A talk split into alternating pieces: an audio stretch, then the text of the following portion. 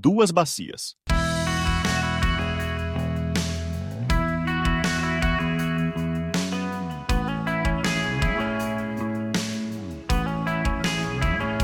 Os evangelhos nos dão a conhecer a existência de duas bacias.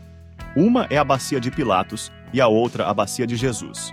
Sobre a bacia de Pilatos, Mateus nos informa que ele mandou buscar uma bacia com água, lavou as mãos diante da multidão e disse: Estou inocente do sangue deste homem. A responsabilidade é de vocês. Evangelho de Mateus, capítulo 27, verso 24. Pilatos, que era governador romano da província da Judéia nos dias de Jesus, estava em Jerusalém e foi envolvido no julgamento dele. Diante da ausência completa de culpa da parte do julgado, no intuito de não contrariar os líderes religiosos dos judeus, Pilatos escolhera a via da isenção. Ele ordenou que uma bacia com água fosse colocada à sua disposição para assim lavar suas mãos, tirando de si toda a responsabilidade. Esse ato, de certa forma teatral, indicava que ele queria permanecer isento de qualquer responsabilidade sobre o que porventura viesse a acontecer a Jesus. Desta forma, a bacia de Pilatos passou a representar a deliberação humana de não se envolver naquilo que julga não ser de seu interesse pessoal. Lavar as mãos passou a ser visto como uma tentativa de relegar a responsabilidade a outro, ou outros.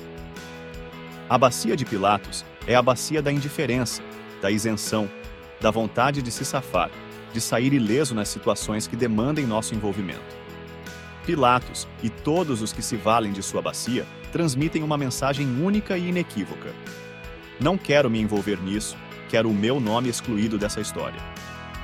Quantos são os que têm lavado suas mãos na bacia de Pilatos?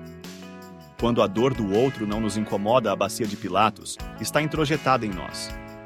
Quando não nos preocupamos com os que sofrem, a bacia de Pilatos está bem diante de nós quando eu acho que outro, que não seja eu, deve resolver aquilo que está ao meu alcance, eu já mergulhei minha mão na bacia de Pilatos. A outra bacia apresentada pelos evangelhos é a bacia de Jesus. João nos diz que Jesus, no cenáculo, levantou-se da mesa, tirou a capa e enrolou uma toalha na cintura. Depois, derramou água numa bacia e começou a lavar os pés de seus discípulos, enxugando-os com a toalha que estava em sua cintura. João capítulo 13, versos 4 e 5. A bacia de Jesus, ao contrário da bacia de Pilatos, representa a disposição em servir.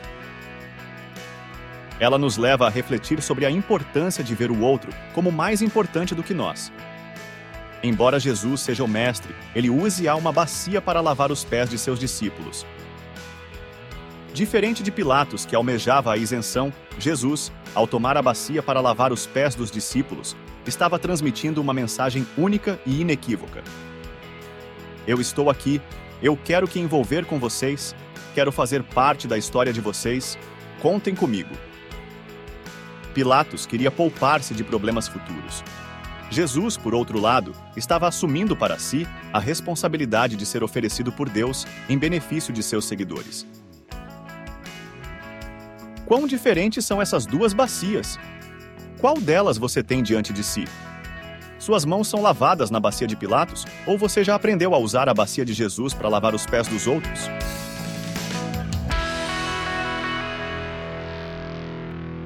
Você ouviu o podcast da Igreja Evangélica Livre em Valinhos. Todos os dias, uma mensagem para abençoar a sua vida. Acesse www.ielve.org.br ou procure por IEL Valinhos nas redes sociais.